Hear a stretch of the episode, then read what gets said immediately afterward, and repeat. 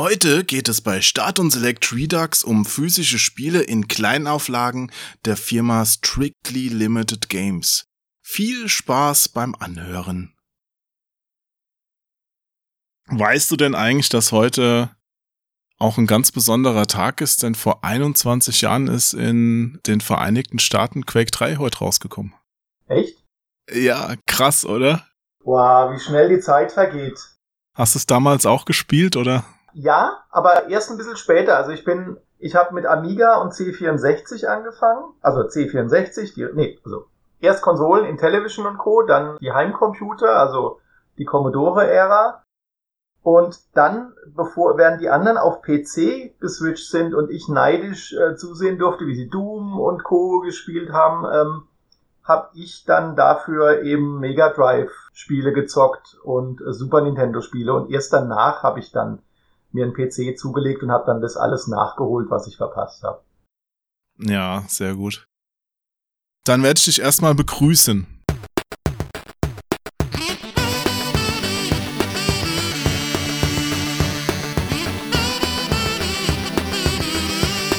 Hallo und herzlich willkommen zu einer neuen Folge Start und Select Redux. Mein Name ist Onkel Jo. Neben mir im Internet sitzt Dennis Mendel. Dennis ist Mitbegründer der Firma Strictly Limited Games, kurz SLG, aus dem beschaulichen Kirchheim bei Stuttgart und hat seine Seele verpackten Datenträgern verschrieben wie es dazu kam, weshalb nicht immer alles glatt läuft und was er sich von der Zukunft erwartet, soll unser heutiges Gesprächsthema sein.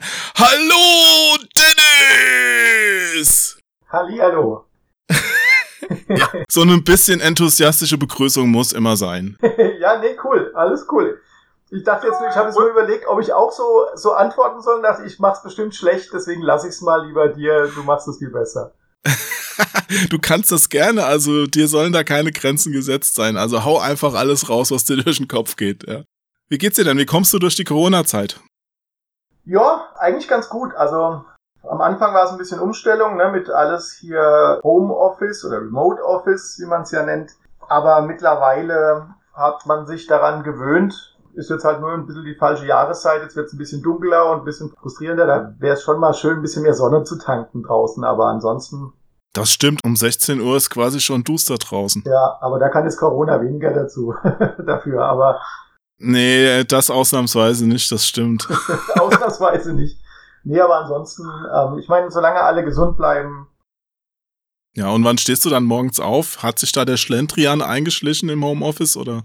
Nee, ich bin sowieso generell einer, der gerne ein bisschen länger schläft. Deswegen, also so halb neun, neun ähm, geht's dann los mit der Arbeit und da es ja auch gerne mal ein bisschen länger geht, ist das, glaube ich, okay.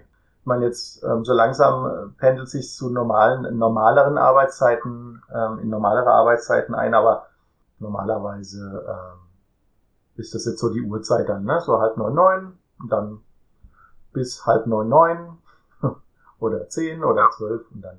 Also vom gerade so hellen bis ins Dunkle. Genau.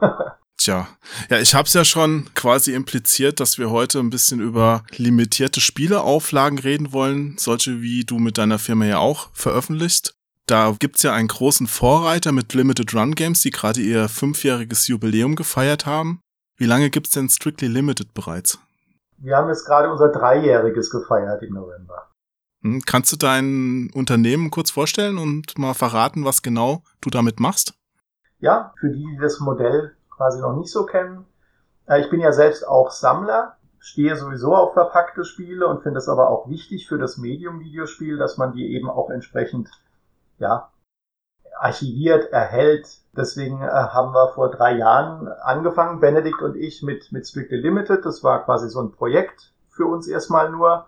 Dachten, lass, lass es uns mal probieren, dass wir eben digitale Downloads, also Spiele, die es nur als Download gibt, ähm, nehmen und die dann eben für PlayStation, zu dem Zeitpunkt PlayStation Vita und PlayStation 4 in physischer Form veröffentlichen. Und vielleicht wird's angenommen von den Leuten und die finden das cool. Vielleicht sagen die Leute auch, nee, nicht noch einer, das brauchen wir nicht. Dann ähm, wäre es schade, aber dann haben wir es wenigstens versucht, weil so so ein bisschen hängt schon da auch das persönliche Herz dran und also ein bisschen ist vielleicht untertrieben, also das Herz hängt schon sehr sehr extrem dran und ja, wir hatten ja auch gedacht, wenn es gut funktioniert, haben wir eben auch noch besondere Pläne sozusagen mit dem Ganzen. Und Aha, was für besondere Pläne meinst du da jetzt?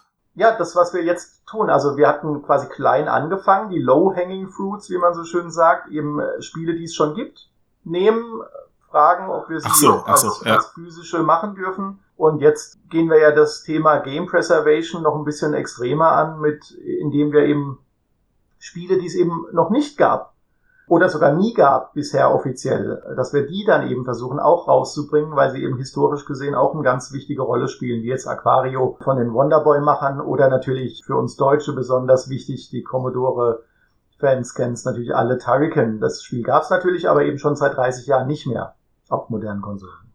Auf die zwei Sachen werden wir auf jeden Fall nachher noch eingehen. Das ist, das kann ich dir versprechen. ja, und du hast gerade schon den Benedikt Breitsch angesprochen, dein Kompagnon. Wie teilt ihr euch das untereinander auf?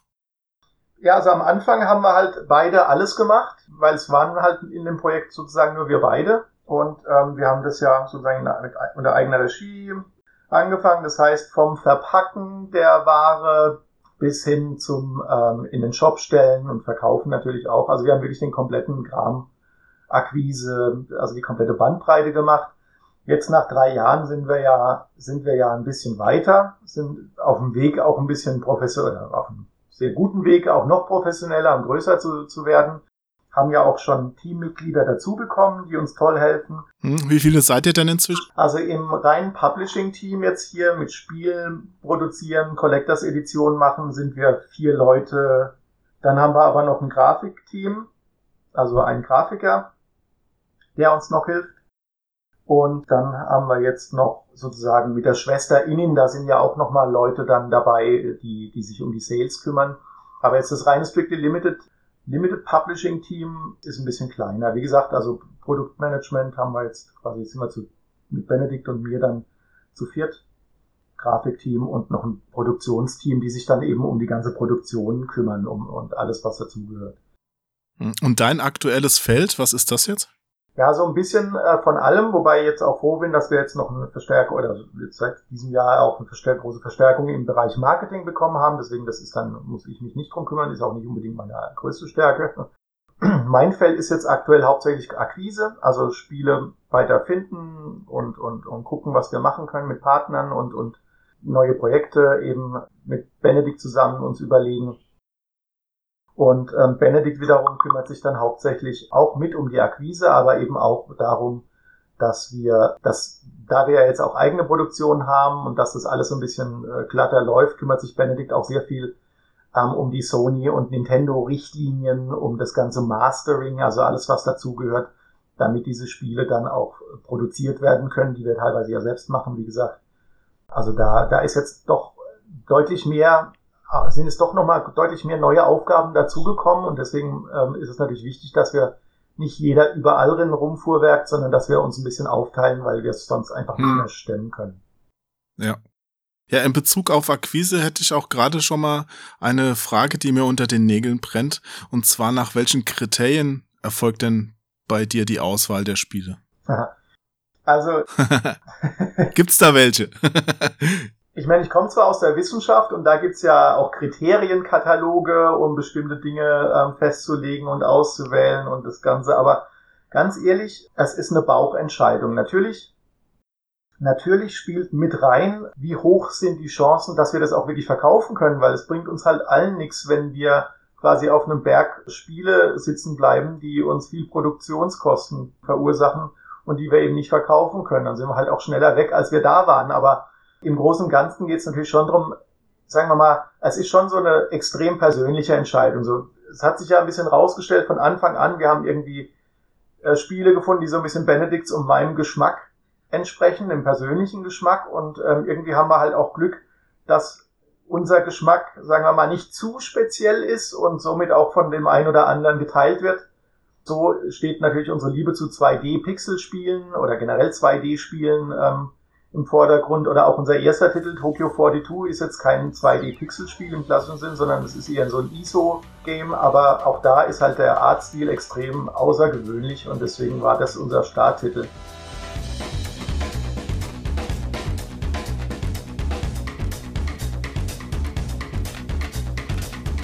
Das heißt, du produzierst im Grunde die ganzen Spiele nur für dich selbst, für dein Regal und bist dann froh, dass sie sich trotzdem auch ein bisschen verkaufen. Äh, unter uns ja. ja. ja.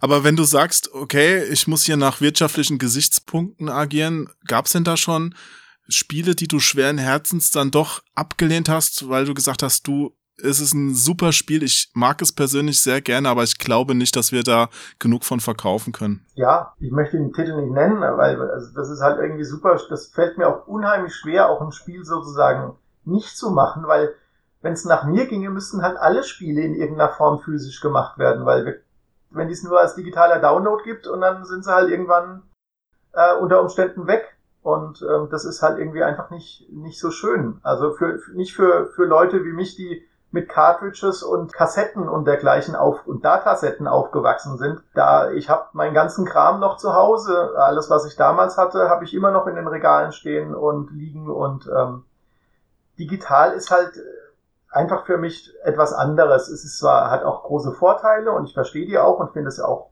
es hilft auch in vielen Fällen, aber nur digital etwas zu haben, finde ich halt einfach, bäh, mag ich nicht so. Aber ist das, Dennis, ist das bei dir so mehr fürs Gefühl?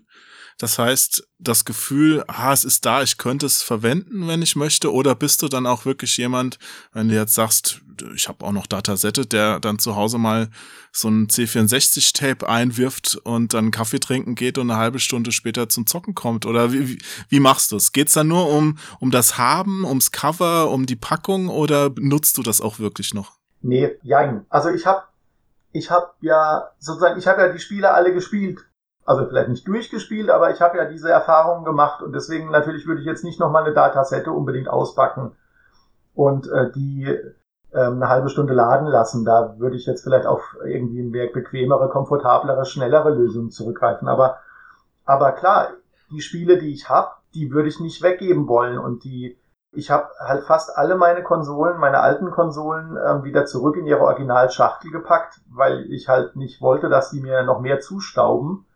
Aber vielleicht, wenn ich mal ein bisschen mehr Zeit habe, ich, es steht auf meiner Bucketlist, nehme ich mal wieder das ein oder andere raus und schmeiß mal die PCFX an oder die, keine Ahnung, oder ein Virtual Boy oder sowas und, und spiel mal damit wieder richtig traditionell. Ich meine, gut, Virtual Boy kannst du tatsächlich auch ansonsten nur schwer irgendwie anders erfahren. Ja, das stimmt. Die Kopfschmerzen kriegst du nur am Original. Ja. Den 3D-Effekt. Absolut. Aber ähm, ja, nee, aber also deswegen, also bei vielen Sachen ja, gibt's ja mittlerweile auch Emulatoren und dergleichen, die man ja, die, die, die das Ganze leicht machen oder halt ganz convenient hier auch Buddies von uns, World of Longplays, die natürlich dann auch ihr, ihres dazu beitragen mit ihren Longplay-Videos, wo du dann dir das Spiel einfach mal gemütlich angucken kannst, so ach, und, und in Gedanken schwelgen kannst. Das finde ich ja auch ganz klasse. Ja. Also. Ich frage halt deshalb, weil bei mir persönlich sehe ich es ja auch schon, ich bin ja auch ein Verfechter immer gewesen von nur an der Original-Hardware erfährt man so, wie es damals war. Das macht am meisten Spaß, muss aber inzwischen halt sagen, okay, wann habe ich denn wirklich mal zuletzt ein Amiga angeschlossen? Es ist ewig her. Das war vor einem Jahr, weil ich da mal kurz was ausprobieren wollte und dann waren es auch nur ein paar Minuten. Also ich bin da auch bequem geworden und ich, wo du es schon angesprochen hast, Turken, das lade ich, also das, das lade ich mir nicht unbedingt runter, aber ich kaufe es mir jetzt dann von dir und spiel's am modernen Gerät weil es einfacher ist. Ja, also das Original steht im Schrank. Ich überlege mir dann halt schon, okay, für wen, also für wen machst du das? Ne? Es gibt ja jetzt niemand, dem ich es unbedingt vererben würde. Ich weiß nicht, ob du Kinder hast und ob die dann dran Interesse auch überhaupt hätten an dem alten Kram, ne? Wahrscheinlich auch eher nicht. Und dann, was passiert mit dem Zeug, ne? Ja, nee, klar, also das ist, das ist dann äh, nochmal ein eigenes Thema, gell? Also, was passiert mit dem ganzen Kram, wenn man da über die Jahrzehnte... Das sind schon existenzielle Fragen, ja. Das sind tatsächlich existenzielle Fragen. Ich habe echt überlegt, vielleicht muss man es irgendwann mal so ein kleines... Also ich komme ja, ich komme ja, ähm, um mal ein bisschen Werbung zu machen für die Pfalz, ich komme ja aus der wunderschönen Pfalz, aus dem beschaulichen Rotalben. Und Rotalben ist ja eigentlich der Geburtsort oder der Heimatort von Ralf Bär. Und Ralf Bär ist ja oh, der ja. Vater der Videospiele sozusagen. Und ja. Vielleicht, wenn ich mal irgendwann Zeit habe, äh, den Bürgermeister zu überreden. Vielleicht können wir ja da mal was mit Ralf Beers Vermächtnis ähm, anfangen, weil ich den Mann extrem schätze. Fände das ganz toll, wenn man dem auch ähm, entsprechend in Deutschland so mal ein Denkmal setzen würde. Genau, aber ähm, für, äh, darüber hinaus habe ich mir auch noch keine Gedanken gemacht, was ich mit meinem Kram mache. Aber manchmal komme ich, das ist ein bisschen wie bei Briefmarkensammlern wahrscheinlich. Man kommt dann nach Hause, also in die Pfalz nach Hause dann, und dann ähm, schweife ich einfach so über die Regale und habe ja bei so ziemlich jedem Spiel irgendeine Ge Gefühl oder eine, eine Erinnerung sozusagen und denke, ah, schön, dass ich das ja. auch habe oder so irgendwas oder freut mich. ja. Ob es das auch bei UI-Figurensammlern gibt, dass die nochmal so mit den Fingerkuppen über ihre Figürchen streichen, den Staub wegwischen und sagen, ach, damals, als ich hier das Happy Hippo aus dem siebten Ei gezogen habe. irgendwie die, bei den Sammlern, dieses Sammlergehen oder das Sammlergefühl, ich habe das Gefühl, das ist irgendwie schon überall ähnlich. Ja, aber es ist männlich. Ist dir das auch aufgefallen? Also es gibt wenige Frauen, die jetzt so exzessiv Videospiele zumindest sammeln. Also meine Frau kann damit gar nichts anfangen. Die fragt sich immer nur, warum noch mehr? Du hast doch schon so viel. Ja, und dann sagst du immer, aber Schatz, Hauptsache, ich habe auch dich. das ist die wichtige zusätzliche Antwort, die man immer geben muss, auf jeden Fall, ja. Und danke, dass du mich erträgst. Ja, das muss man tatsächlich sagen. Das ist wahr, ja. Mit meinem äh, Spleen. Wer braucht schon ein Kinderzimmer, wenn er ein Spielezimmer hat? Ja. aber sag mal, veröffentlicht ihr dann ausschließlich kleine und Indie-Spiele oder würdest du auch mal ein Spiel in Angriff nehmen, das mehr Gewicht in die Blockbuster-Waagschale werfen kann? Also grundsätzlich gibt's da gar kein, keine Ausnahmen. Also im Prinzip kommt jedes Spiel in Frage. Wie gesagt, der, der, der Hauptgrund für die Auswahl, dass wir überhaupt eine Auswahl fällen müssen, ist, weil wir einfach nicht alle machen können. Aber klar, wenn du mal irgendwie was, ein fettes Projekt machen kannst, mit einem großen Kulttitel, ähm, dann ist das natürlich mindestens genauso geil. Also ich meine, die Indie-Spiele gehen gerne unter in den ganzen Stores, ne, im Steam Store und so, da, da blickst du fast nicht mehr durch, aber auch im PSN und, und Switch Store, da gibt's mittlerweile so viele. Da hat keiner einen Überblick. Ja. Nee, das da ist ein bisschen kuratieren schon ganz nett und da versuchen wir halt mit unserem physischen Kram ein bisschen dazu beizutragen, so ein bisschen wie ein Buch, Buchverlag ja auch, ne? Der hilft ja auch dabei. So nach dem Motto, wenn die das physisch rausbringen, kann es ja so scheiße schon mal nicht sein. Und ähm, ich meine, die Geschmäcker sind ja verschieden und interessanterweise ist es auch so, was heute gar nicht so als attraktiv erscheint, ist vielleicht in zehn Jahren plötzlich Kult. Also ich weiß noch, dass ich als Res rauskam, also ich war direkt von Anfang an verliebt, aber ich habe da so die ein oder anderen echt harschen Reviews gelesen über das Spiel, die das halt echt nur als Durchschnitt abgetan haben. Und heute sind wir uns, glaube ich, alle einig, dass Res ein Meisterwerk ist.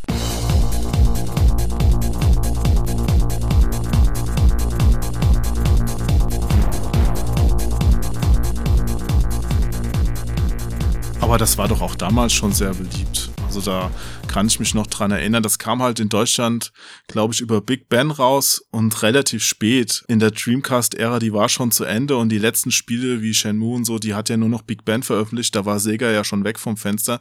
Deshalb ist es da etwas untergegangen. Aber es ist natürlich trotzdem, es ist jetzt kein FIFA, ne? Es ist halt Res. Also es ist ja, so ein, so ein Isomet ne, isometrisch, so ein 3D-Shooter mit Musikeffekten ja. und das ist halt schon mal eine Nische.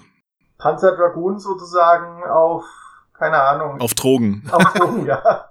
Aber ja. Ähm, also ich weiß, dass es da echt nicht so begeisternde Reviews gab und ich glaube, also zu dem Zeitpunkt hat zumindest mal noch keiner wirklich, also sehr wenige haben haben das Potenzial richtig eingeschätzt, meiner Meinung nach. Klar kommt noch dazu, dass es für die Dreamcast zuerst mal rauskam bevor es für die PS2 rauskam und dadurch dann irgendwie eh noch mal so ein bisschen aufs Abstellgleis ähm, gestellt wurde. Aber trotzdem, also ich meine nur, ne, also theoretisch vielleicht zu dem Zeitpunkt hätten vielleicht andere Publisher das dann ignoriert. Zum Glück kam es ja über Sega raus und in Europa über Big Ben, aber ähm, hätte genauso gut auch einfach irgendwie, also wenn es jetzt heute wäre, sagen wir mal, kann es gut, gut sein, dass auch eine Perle mal unterging oder untergehen würde ja, dann äh, und in 20 Jahren äh, ist sie weg, weil, weil sie nur digital veröffentlicht wurde und dann kannst du nicht auf den Flohmarkt gehen oder auf Ebay und dir noch ein, ein Exemplar kaufen. Ne? Das ist halt einfach. Das stimmt natürlich, das ist wirklich schade. Wobei ich auch jetzt die Spiele von Strictly Limited Games auch nicht so direkt auf dem Flohmarkt erwarte zu finden. Das noch ist ja von der auf Auflagenhöhe so, dass das schon eher eine Ausnahme wäre, oder? Ja, ja, also ich meine, ich würde auch gerne natürlich noch höhere Auflagen machen, weil es geht ja nicht darum, irgendwas künstlich ähm, klein zu halten, was viel größer sein könnte oder sollte, sondern es geht ja darum, wirklich wirtschaftlich zu arbeiten. Ne? Und das ist ja der Punkt. Jetzt mittlerweile sind wir einfach auf einem Level, dass wir höhere Stückzahlen machen als noch zu Beginn, um dadurch natürlich auch zu verhindern, dass wir zu schnell ausverkauft sind. Manchmal klappt es trotzdem nicht, wie jetzt letztes Wochenende mit Griffin Knight.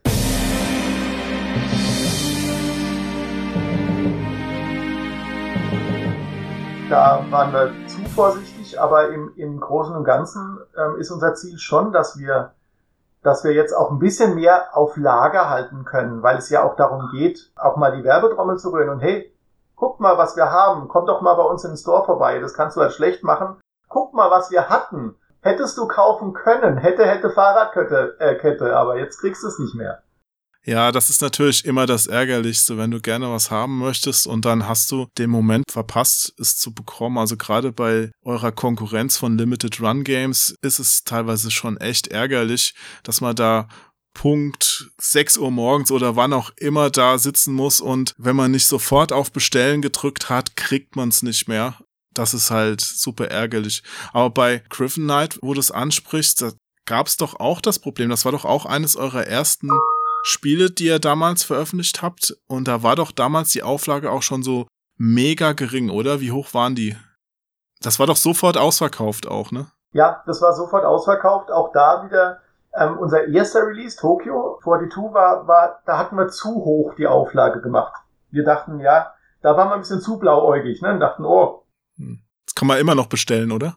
Äh, nee, im Moment nicht. Also wir haben, glaube ich, noch jetzt, wir, wir halten ja immer ein bisschen Stock zurück für irgendwelche Replacements und so weiter. Du konntest es sehr lange bestellen, muss man es wirklich sagen. Du konntest echt sehr lange bestellen. Unser für den Shop verfügbare Stock ist mittlerweile aber weg, aber wir haben noch ein paar Exemplare, wo wir eh versuchen mal, wenn wir die ganzen quasi Reserven, die wir dann immer äh, weglegen, wir haben ja immer so einen kleinen Prozentsatz an Reserven, die dann für Retouren, also für verlorene Sendungen ja. oder sowas zurückgehalten werden dass wir die dann mal irgendwie ähm, den, den Kunden wieder zur Verfügung machen oder die Wartelisten abarbeiten, wo die Leute sich haben eintragen ja. lassen. Zurück zu Griffin Knight. Das war vor drei Jahren. Genau. Es ist ja schon her, dass das erste rauskam in, ich, war, hat sie die Auflage schon gesagt? Ich glaube 500 oder sowas? Also 999, meine ich, haben wir gemacht. Ja, das war zu niedrig und jetzt habt ihr nach drei Jahren den gleichen Fehler wieder gemacht. Was ist da los? Nee, nee, nee, wir haben ja, wir haben ja nicht 1000 gemacht, wir haben 3000 gemacht. Aber wahrscheinlich haben die ganzen Leute, die damals zugeschlagen haben und jetzt die erweiterte Ausgabe haben wollten, einfach gesagt, oh, ey, das, ich habe damals, das war schon so eng, ich bestelle mir jetzt zwei. du, ich weiß nicht, was da los war. Also, also sagen wir mal so, auf der einen Seite freut es mich riesig für den Entwickler, weil als der Entwickler uns damals, quasi, ne, ganz am Anfang hat uns noch kein Aas gekannt, da war es sowieso irgendwie toll, dass überhaupt jemand mal auf uns reagiert hat, als wir gesagt haben, hey, wir sind äh, die Neuen. Ich meine, wir haben ja auch ein paar Konkurrenten sozusagen damals wirklich eine E-Mail rausgeschickt, weil in Foren wurde schon drüber spekuliert mit dem Betreff We Come in Peace. Also wir wollten wirklich sagen, hey, wir sind wir machen ein Spiel im Monat, wir wollen niemandem was Böses. Wir wollen einfach nur sozusagen unsere Liebe zum Spiel, zu den Spielen irgendwie zum Beruf machen und, und äh, wenn irgendwas ist, könnt ihr jederzeit mit uns sprechen. So, das war so ein bisschen unsere Botschaft, die wir rausgeschickt haben. Und ansonsten haben wir dann den einen oder anderen Entwickler eben angeschrieben und gefragt, hey, wir würden gerne euer Spiel äh, physisch produzieren. Habt ihr Lust? Und da war es halt klasse, dass dann auch der Entwickler von Griffin Knight, wir hatten, äh, Benedikt hat das Spiel damals auf Steam schon ähm, gekauft gehabt und war da ein Fan von. Die waren direkt dabei und haben uns direkt zugesagt und dann haben wir gesagt, hey klasse, das ist, lass uns das machen. Und jetzt sozusagen, damals hat das Spiel ja auch fast keiner gekannt. Das war dann bei Steam schon länger auf dem Markt und nachdem das so schnell bei uns ausverkauft war, wie gesagt, der zweite Release, da dachten wir, okay, der erste war zu viel, dann machen wir halt den zweiten weniger, das war dann zu wenig. Der zweite Release, ja, dann, nachdem das dann eben so schnell ausverkauft war, hatte das Spiel auch physisch, äh, digital noch einen Boost bekommen, ne? weil dann plötzlich mehr Leute darüber gesprochen haben. Ich meine, das ist eines der teuersten Spiele auf Ebay, die ich gesehen habe. Für was geht das da weg? Ich glaube, also, ich habe es jetzt verfolgt das jetzt nicht wöchentlich oder so, aber als letzte Mal ich geguckt habe, waren da auch eins für fast 300 Euro oder sowas. Alter, und wie siehst du das persönlich?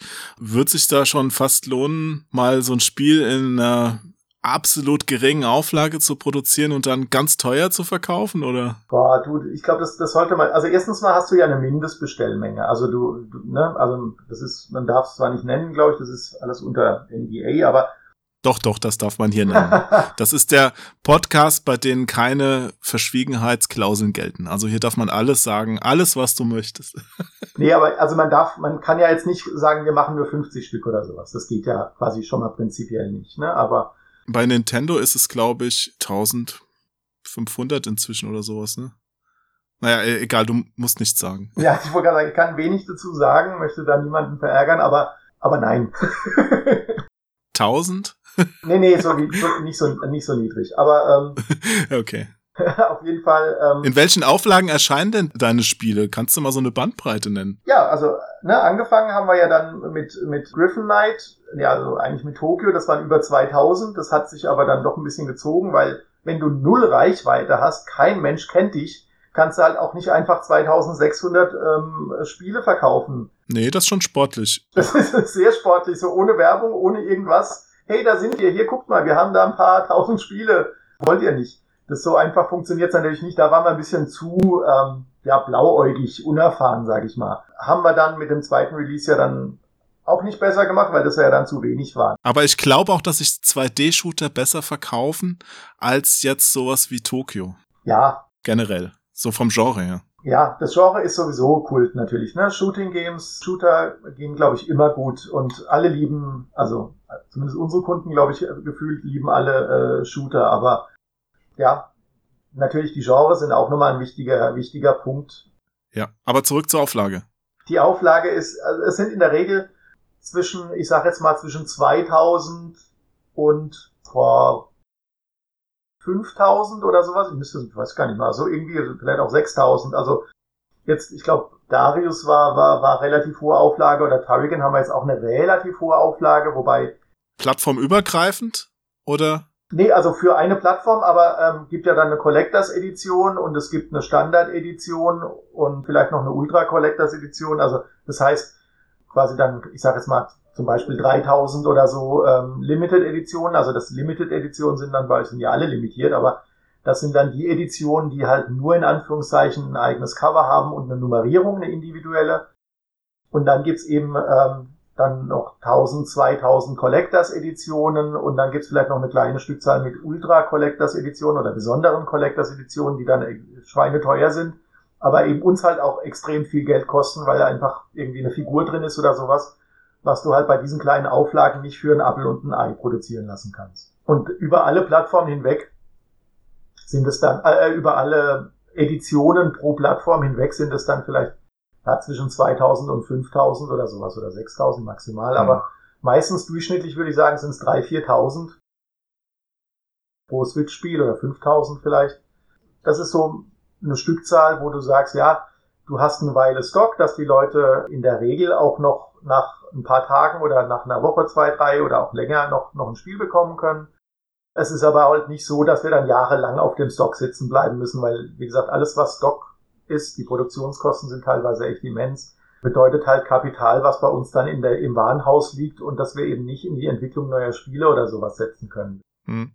Aber habe ich dich richtig verstanden, dass du auch gar nicht die Möglichkeit hättest, jetzt bei großer Nachfrage zu sagen, okay, ich lass noch mal eine zweite Auflage nachproduzieren?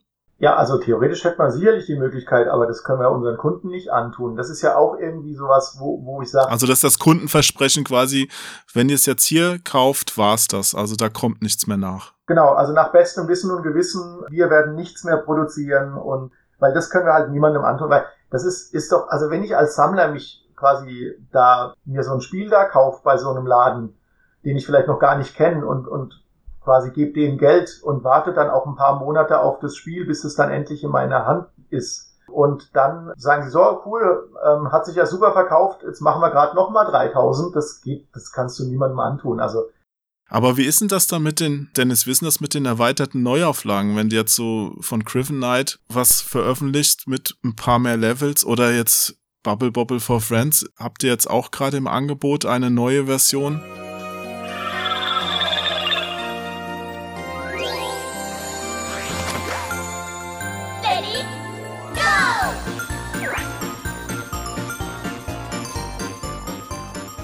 Ja. Ist das nicht quasi im Grunde so eine Neuauflage? Also Bubble Bobble ist ein anderes Game. Also Griffin Knight ist ja so, ja, für Switch haben wir es ja nie veröffentlicht. Deswegen, äh, wir hatten es damals nur für PS4 gemacht und jetzt machen wir sozusagen die Switch-Version. Aber aus, genau aus diesem Grund machen wir auch keine PS4-Version von diesem, von diesem kleinen Update. Also weil wir dann auch sagen, nee, das würde, würde dann diejenigen, die, die quasi von Anfang an oder fast von Anfang an uns die Stange gehalten haben und Griffin Knight bei uns gekauft haben, oder auch die Leute, die wirklich wahnsinnig viel Geld auf eBay ausgegeben haben, das können wir denen nicht antun, jetzt nochmal quasi eine, eine Neuauflage von dem Spiel, das ja relativ identisch ist, zu machen, das jetzt halt noch ein extra Level hat und so, aber trotzdem, das ist ja fast das gleiche, das, das wollten wir wirklich den Kunden nicht antun. Also es geht da schon drum, dass ihr quasi die Sammler beliefert und nicht die Spieler, weil ansonsten könntest du ja sagen, hey, äh, jeder, der es spielen will, soll es kriegen und wenn er damit glücklich ist. Die Spieler, das ist immer so eine Sache, ich bin Sammler und Spieler und ich glaube, wir beliefern eben beides. Also die Leute, die natürlich das Spiel damals gekauft haben, haben trotzdem ihr Geld dafür be bezahlt und egal ob ich Sammler oder Spieler bin, ich würde mich ja auch ärgern, wenn ich das kaufe und dann irgendwie später wird's verramscht in der Grabbelkiste oder sowas. Und umgekehrt natürlich, ich habe da einen Preis bezahlt und jetzt freue ich mich doch, also da freut sich ja wahrscheinlich auch jeder, auch wenn er kein Sammler ist, dass sein Spiel irgendwie so wertgeschätzt wird und mittlerweile als ein sehr teures Spiel gefeiert wird. Da denke ich mal, das betrifft doch eigentlich alle, aber beim mhm. Bubble Bobble, weil du das nämlich ansprachst, da war es tatsächlich ja. so, da hatten wir, also Ninja Saviors und Bubble Bobble waren zwei Fälle, da haben wir das, sind wir das irgendwie falsch angegangen, da war unsere Kommunikation auch nicht cool.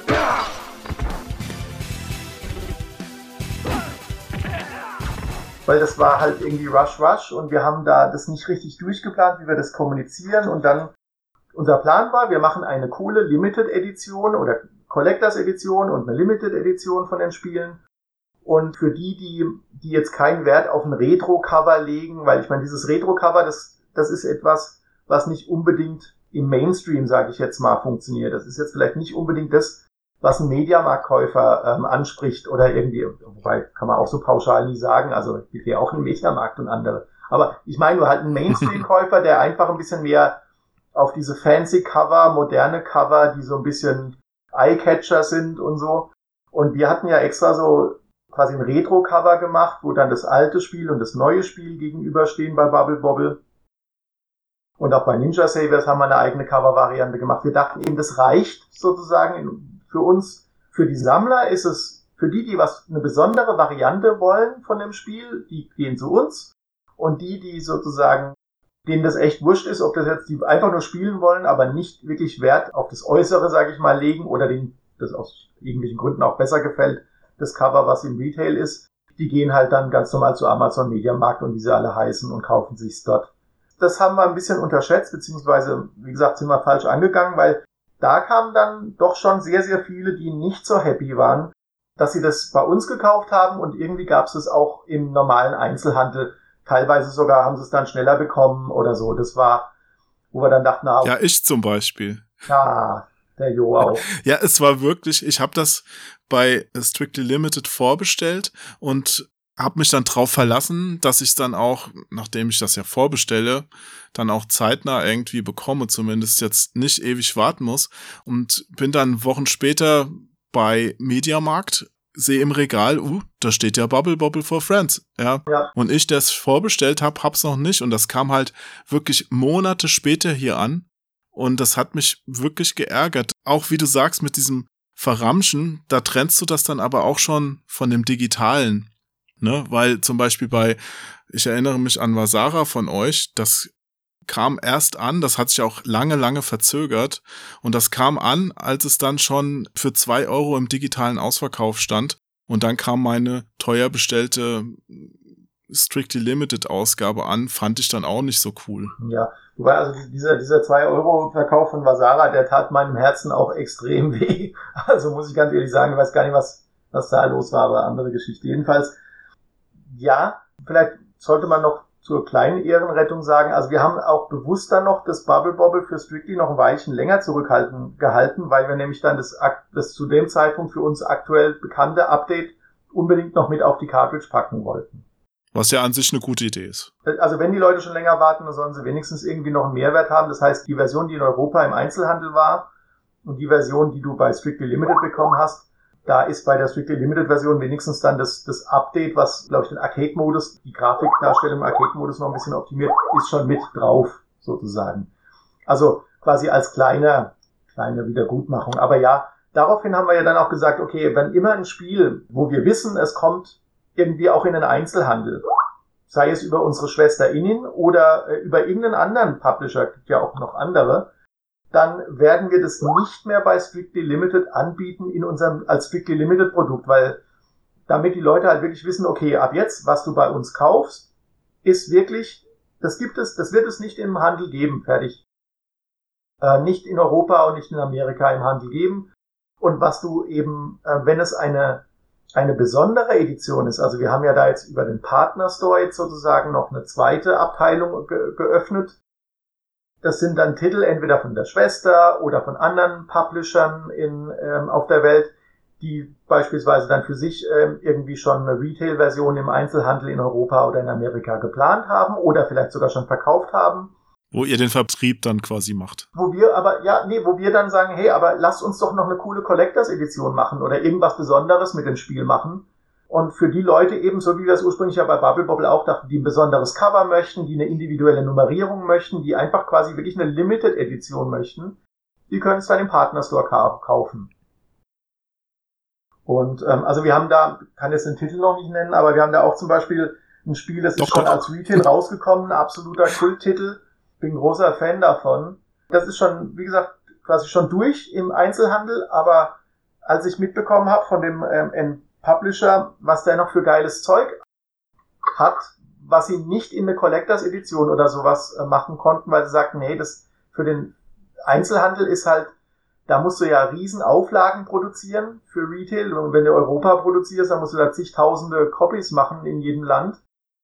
Da, eine Collectors Edition kostet einen Haufen Kohle und äh, ob sie die dann wieder reinbekommen, ist fraglich. Und als ich gehört habe, dass sie da das Entwicklerbuch von dem Entwickler haben mit Konzeptzeichnungen und sowas, wo auch gesagt haben, hey Hammer, ey, lass uns das doch machen, das ist doch wertvoll, das ist ja auch quasi historisch wichtig, dass man mal Einblicke bekommt in den Kopf des Entwicklers, der da ähm, sozusagen seine, seine Skizzen und Ideen in sein, in sein kleines Büchlein da reingeschrieben hat. So Sachen, wo ich ja einfach denke, boah, das muss man doch verfügbar machen und das ist doch das ist doch genau das, wofür wir stehen, dass wir eigentlich Sachen möglich machen wollen, die es sonst irgendwie nicht mach, äh, geben würde, weil weil es einfach sich nicht rentiert für die meisten. Aber wird's denn da noch erklärt, zum Beispiel, was der Entwickler sich dabei gedacht hat? Weil ich finde immer diese sogenannten Artbooks, die dann oft einer Collectors, also einer Sammleredition beiliegen, total so uninspiriert. Das ist so ein Sammelsurium an wirren Zeichnungen und du weißt gar nicht genau, was hat's denn damit auf sich. Also ich finde das immer sehr schön. Skyrim hat das zum Beispiel grandios gemacht bei der Sammleredition mit einem Artbook, wo jede Menge Text dabei war, wo noch dabei stand, hey, das ist der und der Gegner und der hat so nicht ins Spiel geschafft und so weiter. Ist das da auch so der Fall?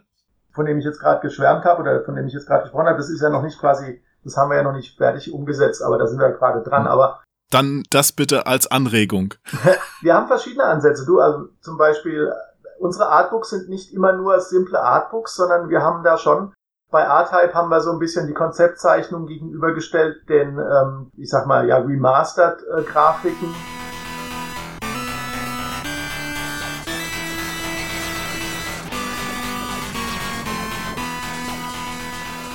und den Originalgrafiken im Spiel, also dem, bei Umihara Kawase für die Vita, da hat Kondo-san, also der Erfinder und Entwickler, ganz viel von sich preisgegeben, ähm, wie, er dazu kam, dass er früher Manga-Zeichner werden wollte und hat dann seine ganze Geschichte und wie das, das Spiel überhaupt erst ähm, sozusagen entstanden ist. So Sachen, wenn wir, wir benutzen schon alles, was wir bekommen können, weil wir eben auch sagen, wir müssen ja jetzt nicht nur in Anführungszeichen ein einfaches Artbook machen, wenn es auch noch eine Geschichte dazu zu erzählen gibt. Das überlassen wir aber halt den Entwicklern auch, ne? wenn sie uns die Ent Geschichte sagen können oder sagen wollen und dann machen wir das natürlich auch gerne dazu. Was ist dir denn generell wichtig für so eine Veröffentlichung, so eine Sammlerveröffentlichung an Inhalt? Generell wichtig. Also ich finde schon, beispielsweise jetzt auch bei Aquario, da haben die Entwickler so viel Concept Art gemacht damals und so viele Ideen gehabt und alles. Da geht's mir halt vor allem schon auch drum, dass man die irgendwo mal festhält.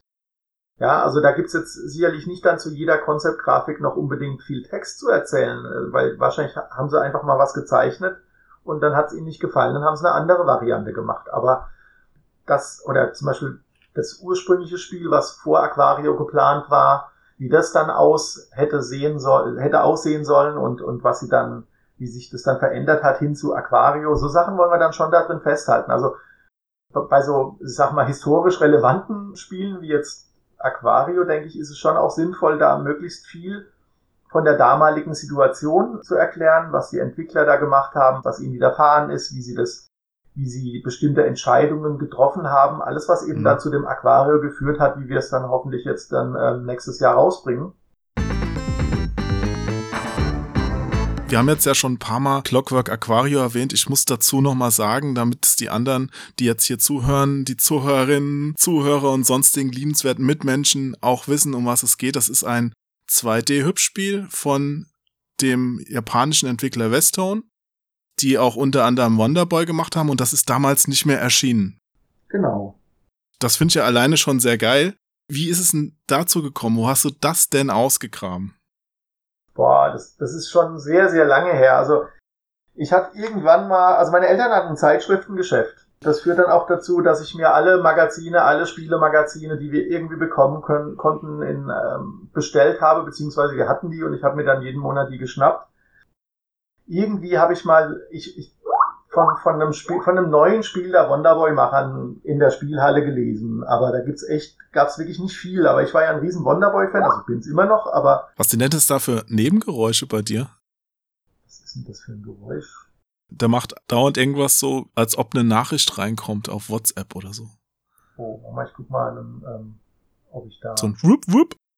Ob ich da irgendwas. Ah, ich glaube, ich weiß den Schuldigen. So. Ich glaube, das war Skype. Entschuldigung. Kein Problem, ich habe es nur dauernd gehört. Ich weiß jetzt nicht, inwiefern das auf der Tonspur drauf ist. Ähm, ich hoffe, das ist jetzt ruhig. Alles klar, danke. wenn es nochmal probiert, muss ich mal gucken, weil das sind die ganzen, wir haben ja alle möglichen ähm, Kommunikationskanäle von Skype, Slack, Teams. Normal. Ja. Jo, und, und wenn ich da irgendwo ein Häkchen nicht setze, dann piepst halt ständig. Kein Problem. Ich höre es schon teilweise gar nicht mehr. Aber Clockwork Aquario. Ja, genau. Also nochmal zurück sozusagen, also ne, Zeitschriftengeschäft und ähm, ich habe mir natürlich alle Magazine dann immer durchgelesen. Ich glaube, da, da habe ich so ein bisschen mein Spielewissen auch eingesammelt. Also mein frühes Spielewissen, weil zu dem Zeitpunkt konnte ich mir ja auch noch nicht alle Konsolen kaufen.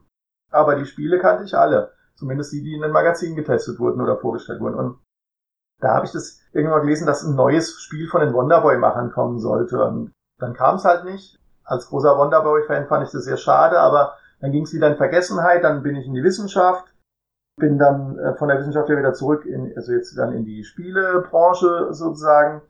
Dazwischen dann viel mehr ein, da gab es doch dieses Spiel von den Westone-Machern und ähm, dem Internet sei Dank mhm. konnte man so ein bisschen was auch noch recherchieren. Ja, so, so habe ich dann angefangen, eben Kontakt zu den Entwicklern zu suchen und ähm, eben so geguckt, wo ich die Ansprechpartner finde für das Ganze und wen ich da für was fragen muss. Das war schon sehr, sehr früh bei uns. Also das hat sich dann über drei Jahre erstreckt. Also wirklich von Anfang an haben wir, habe ich da, glaube ich, an, an, an Aquario gearbeitet. Ja, dieses Jahr war es dann endlich so weit, dass wir auch mal was zeigen konnten. Das war auch damals schon komplett fertig entwickelt oder habt ihr jetzt daran noch was gemacht? Also im Vergleich zu Ultracore, dem anderen Spiel, was wir ja, also quasi, das war ja so unser erstes Spiel, was wir, was wir restauriert haben, Ultra Core muss man jetzt auch noch dazu sagen, das ist ein altes Mega Drive Spiel von Digital Illusions, ne? Genau, von DICE.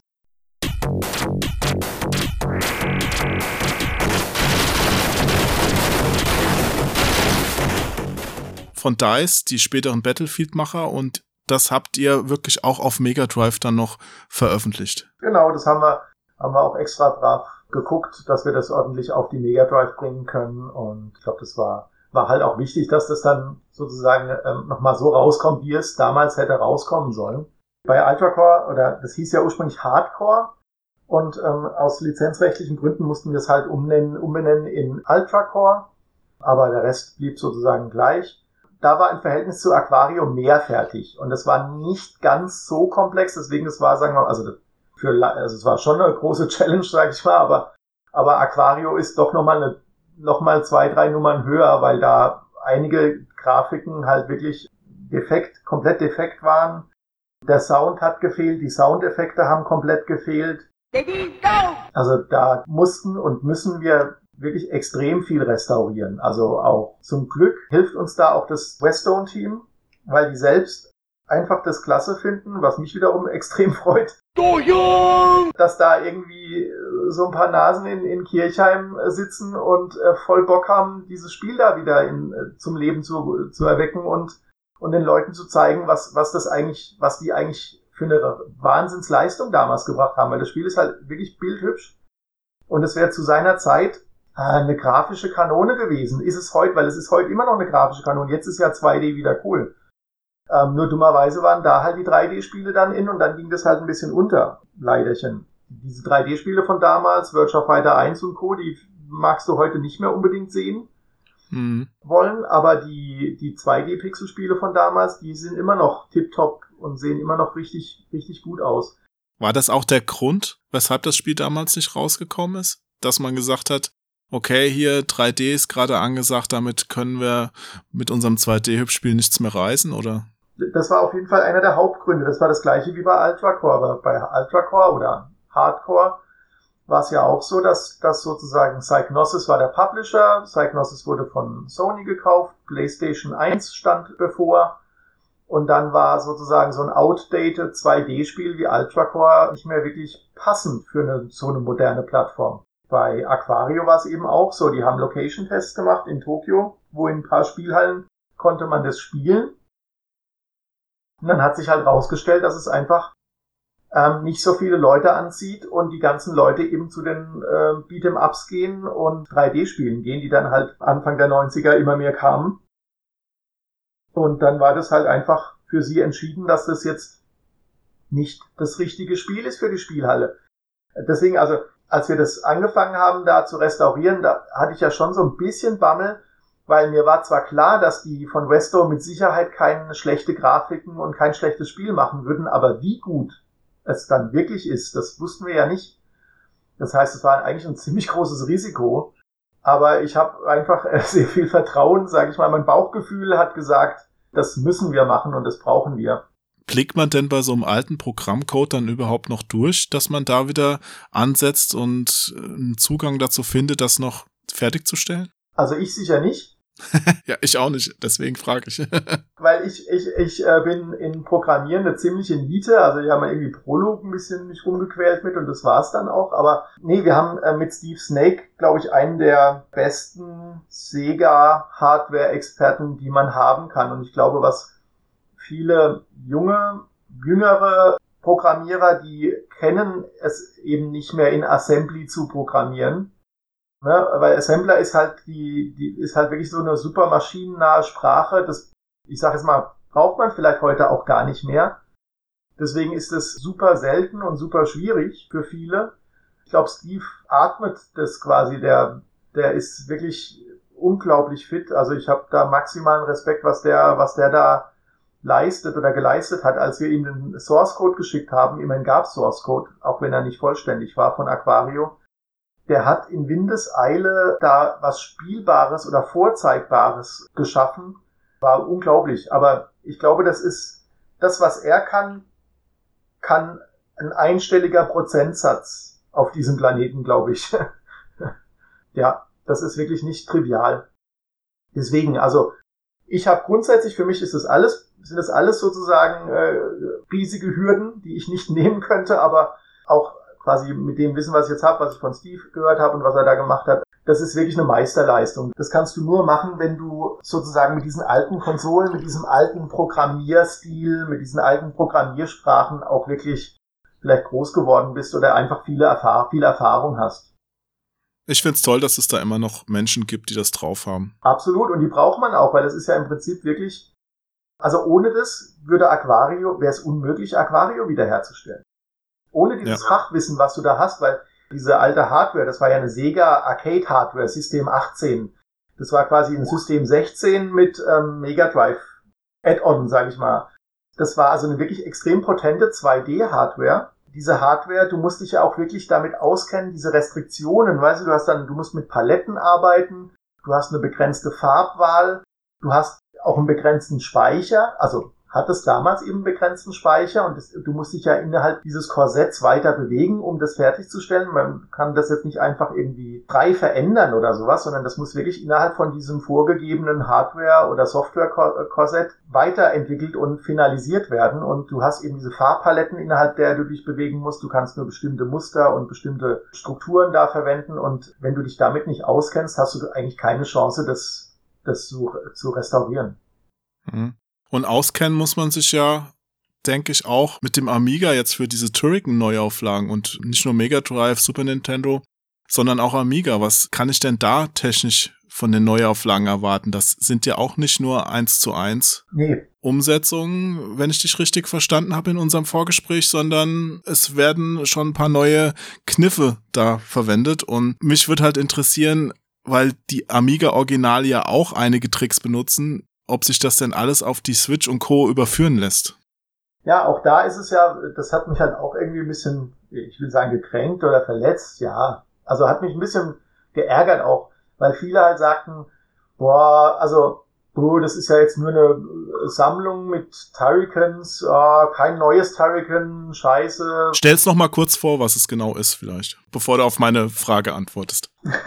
also wir haben quasi gesagt, nach 30 Jahren, wir wollen unbedingt also ich bin ja auch ein großer Turrican-Fan und wir wollen unbedingt diese alten Turrican-Spiele, die Serie, die Reihe wieder zurückbringen auf moderne Konsolen, diesen Kult wieder, wieder zurückholen, weil er hat jetzt halt zu lange geschlafen, unserer Meinung nach. Und daraufhin haben wir eben eine Turrican Collection in verschiedenen, sage ich mal, Ausführungen. Aber insgesamt ist es halt einfach eine Turrican Collection vorbereitet und jetzt umgesetzt. Das heißt, du kannst eben die ganzen klassischen Turricans von Amiga, Turrican 1 bis 3, über Super Nintendo, Super Turrican 1 und 2 bis zu Mega Drive, Mega Turrican kannst du eben jetzt auf Switch und PlayStation 4 und Co. spielen.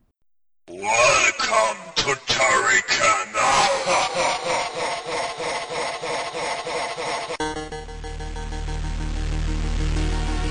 das ist sozusagen die, das, der Gedanke dahinter gewesen. Ne? Also Turrican Anthology Genau. Das heißt, wir haben sozusagen mit Emulation diese, diese Spiele jetzt auf die modernen Konsolen gehievt, um jetzt wieder quasi dann zurückzukommen. Ich habe viele fanden halt, ah, die kann ich ja im Internet irgendwie kostenlos spielen. Äh, warum gibt's jetzt sowas und kein neues Turrican nach 30 Jahren? Weil wir hatten eben bei der bei der Gamescom, bei der digitalen Gamescom in der Opening Night hatten wir so einen Teaser-Trailer reingepackt This was the first game that allowed me to completely fulfill my musical vision. It defined my career and the fans have been there ever since. To this day, it's one of my proudest works. Aber wirklich Teaser, der war sehr mini. Ja, ja, ja. Also wir sind jetzt halt auch kein riesen äh, Publisher, der da, keine Ahnung, ein paar hunderttausend Euro mal äh, springen lässt, um da in dieser in dieser Opening Night da oder was, keine Ahnung, was das kosten würde, aber halt irgendwie. Ähm ich wollte gerade fragen, ist das eine reine Geldfrage? Hält da Geoff Keighley die Hand auf und sagt, hier, noch eine Minute mehr für nur Summe XY?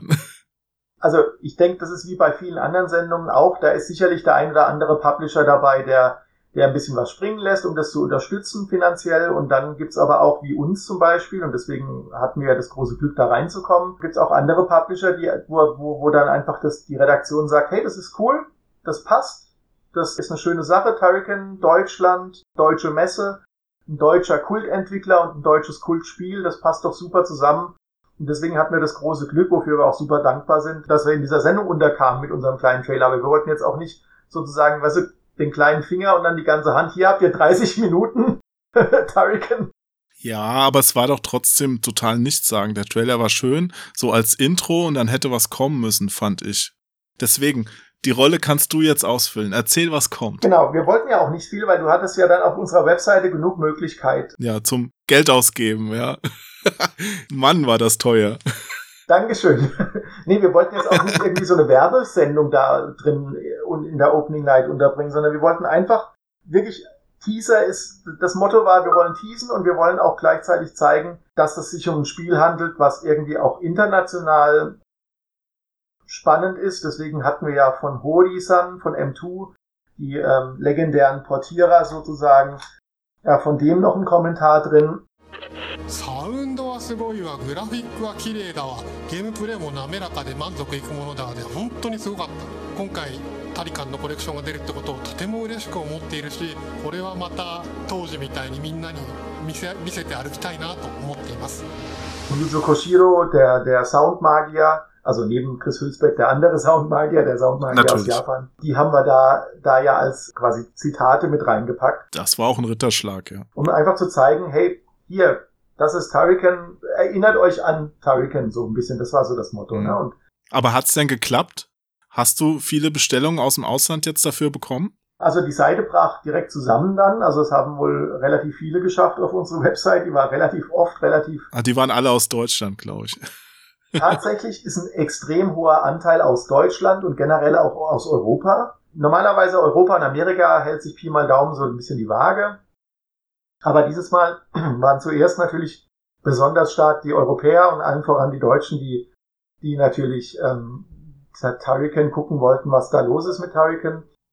Aber ähm, wir haben auch schon auch ein paar Kunden in Amerika erreicht, aber man muss es halt auch einfach so sagen, Turrican ist ja in Amerika und auch in Japan eher unbekannt. Ne? Die sind nicht aufgewachsen mit Commodore-Computern, das heißt, die C64 und Amiga Turricans sind da an allen vorbeigegangen und dann war in Japan halt Super Turrican und in Amerika auch Super Turrican und, und Mega Turrican kam auch noch, aber das, die ging dann so ein bisschen unter.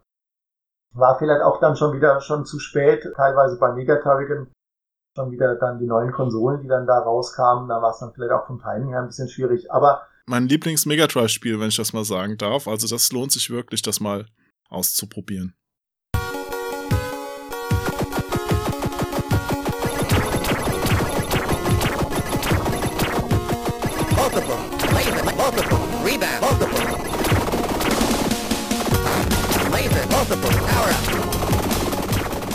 Du, also ich, ja, warum sollte ich auch was anderes sagen, aber nee, ist echt, echt so, also ich liebe die halt echt alle. Ähm, Turrican war mein zweites Amiga-Spiel, das ich mir gekauft habe äh, damals, äh, nachdem mein Amiga von der Reparatur zurückkam. Mein erstes war Rainbow Islands von Taito, also insofern ähm, merkt man auch, wo unsere Spieleauswahl herkommt, glaube ich. die sind aber alle auf ihre Art, finde ich, Meisterwerke. Also wirklich, also wirklich unglaublich, weil man überlegt, zu welcher Zeit es rauskam, ausgerechnet in Deutschland, wo von Spieleförderung noch keine Rede war. Und da war dieses Factor ja. 5, dieses ominöse Factor 5, die da so Killerspiele da rausgehauen, also Killerspiele im Sinne. Ja, wobei Turrican ja ursprünglich von Manfred Trenz am C64 ist. Das ignoriert die aber irgendwie, oder? Also ich meine, das sind jetzt die ganzen Factor 5 Amiga-Teile drauf und die Konsolenteile, aber C64 hätte man ja auch noch draufpacken können. Ich sag jetzt mal, sind ja nur kleine ROMs, ne? oder weshalb wird das da außen vor gelassen? Du glaubst gar nicht, was das für ein Act ist, also auch Amiga zu emulieren, weil ich meine, das ist, kann ja später auch nochmal, kann ja auch mal erzählen, was wir dann alles da verändert haben, aber im Großen und Ganzen bitte darum. ist es halt nicht ganz so trivial, wie viele das glauben, dass es ist. Also das ist jetzt nicht irgendwie, du nimmst die, die Dinger aus dem Netz, nimmst irgendwie am besten noch den Emulator aus dem Netz, pfeifst auf jegliche Lizenzen und, und rechtliche Dinge und packst die irgendwie auf eine Cartridge und dann schwupps läuft sie auf der Switch das wäre natürlich schön, wenn das so einfach wäre, dann hätten wahrscheinlich schon viel mehr vorher Hurricane gemacht. Aber so, so trivial ist es dann halt nicht. Aber ja, also Manfred Renz, der ja auch aus dem Saarland ist, ich habe ihn leider nie treffen können oder bis jetzt nie getroffen. Bin ein Riesenfan auch von Manfred Renz, weil. Oh, ich auch. Ich war einmal bei ihm zu Hause, bin ich ganz stolz drauf. Wow. Das ist schon viele Jahre her. Eines der wenigen Interviews, das er geführt hat. Ich glaube, das einzige Video-Interview sogar. Unglaublich, weil, also hätte ich, äh, bin, bin echt neidisch, weil das hätte, ich hätte ihn auch unheimlich gerne mal, oder würde den unheimlich gerne mal kennenlernen, weil ich. Ich fand den sehr nett. Der ist ein Sub, was der geleistet hat, also was der hardware-technisch, ne, also was der, was der aus der Software, aus der Hardware rausgeholt hat mit seiner Software, so muss man ja sagen, das ist ja brillant. Ja. Rendering Ranger auch auf dem Super Nintendo, das ist eine absolute Orgie, also unglaublich. Finde ich technisch auch unglaublich ja, gut, ja. Wirklich, deswegen absolutes Genie und hätten wir natürlich auch gerne dazu gepackt, aber da war jetzt, das, vielleicht können wir das mal irgendwann später, aber da sind nochmal andere Lizenzen im Hintergrund, weil die Rechte bei der C64-Version liegen dann bei verschiedenen anderen. deswegen haben wir uns jetzt sozusagen auf die Factor 5 Rechte konzentriert. Okay, und was ist denn da jetzt technisch anders? Oder was habt ihr da gemacht? Du meinst jetzt, was, was bei der Portierung anders gemacht wurde jetzt von uns? Ja. Genau, wir haben ja dann die Factor 5, die Amiga-Version. Ich kenne jetzt nicht so viele Amiga-Emulatoren, die auf dem Super, äh, auf, dem, auf der Switch laufen oder auf der Playstation, aber äh, meines, ich glaube, meines Wissens gibt es da auch nicht wirklich welche, aber da war natürlich auch die Kunst sozusagen keine also der Amiga hat ja auch ein Betriebssystem und Kickstart und Co. und das darfst du ja nicht, das ist ja alles eine Lizenzgeschichte und das mussten wir ja alles. Das interessiert die Leute, die es kaufen ja jetzt nicht. Ich meine jetzt, was so anwendermäßig sich da getan hat. Was kannst du einstellen und so weiter. Also ja. Und ein böses Gerücht war ja zum Beispiel, dass jetzt hier aufgekommen ist, das kannst du jetzt bestätigen oder entkräften, dass die Amiga Turricans wegen ihrer technischen Finessen auf dem Amiga ein bisschen ruckeln bei der Umsetzung. Ja. Also, nee, erstmal die Emulatoren sind alle State of the Art und sind so gut, wie man sie eben machen kann. Und das ist auch wirklich eine Meisterleistung wieder von den Entwicklern, vom Entwicklerteam bei uns, muss ich echt sagen, dass die die sozusagen teilweise halt auch von Grund auf neu programmiert haben, um alles äh, rechtlich richtig zu machen und sauber zu machen und gegen nichts zu verstoßen, was irgendwie problematisch sein könnte. Wenn du mit den Emulationen auf dem Computer zufrieden warst, was es so gibt irgendwie, dann wirst du die Emulation auf PlayStation und Switch lieben, weil die ist, die ist so gut wie eben ein 50 Hertz Amiga auf irgendeinem beliebigen modernen Gerät inklusive aller verfügbaren Windows oder was weiß ich Mac Computer laufen kann. Also da hat auch John Linneman, der ist ja ähm, hilft uns ja auch in vielen Stellen, hat sich das angeguckt und auch er war amused und das ist glaube ich, wichtig zu sagen, vielleicht, dass die, die Emulation ist wirklich so gut, wie sie eben sein kann als Emulation. Also läuft's genauso flüssig wie beim Amiga-Original. Ja, der Amiga hat eben diese 50 Hertz Problematik. Das heißt, es gibt so kleine Mikroruckler, aber das ist so, wie ein Emulator eben auf einem modernen Gerät überhaupt funktionieren kann. Es gibt keine, also es ist einfach quasi unmöglich, es anders zu machen. Ne? Das heißt, ähm, also das Technische jetzt wird ein bisschen ausufern und ich glaube, das könnte vielleicht John jetzt auch besser erklären als ich, mit Sicherheit sogar. Aber die Emulation ist wirklich so gut, wie sie, wie sie sein kann. Ich persönlich, mir fiel gar nichts auf, dass da irgendwas rucklig ist und vielleicht, das ist so ein bisschen wie die MP3-Hörer, die sagen, ja, aber das ist MP3, da höre ich, dass es MP3 ist. Gibt es vielleicht den einen oder anderen, dem irgendwas auffällt, aber normalerweise können wir, glaube ich, ruhigen Gewissens sagen, diese Emulation ist so gut, wie eine Emulation sein kann. Das heißt, mhm. das ist keine Ruckelorgie ja. oder es ist irgendwie, keine Ahnung, äh, ungenießbar oder weiß der Geier was, sondern also mir fiel gar nichts auf. Für mich war eher das Empfinden, äh, noch nie sah Hurricane so gut aus. Ich kann es endlich auf einem großen Monitor oder Bildschirm mit genialen Filtern genießen, mit Plug and Play. Also ich muss jetzt nicht irgendwie noch den Amiga-Emulator einstellen und gucken, dass der läuft oder was, sondern ähm, wir haben die Steuerung optimiert. Das heißt, du kannst jetzt auch mit einer Sprungtaste springen und musst nicht den Joystick oder den Controller nach oben drücken.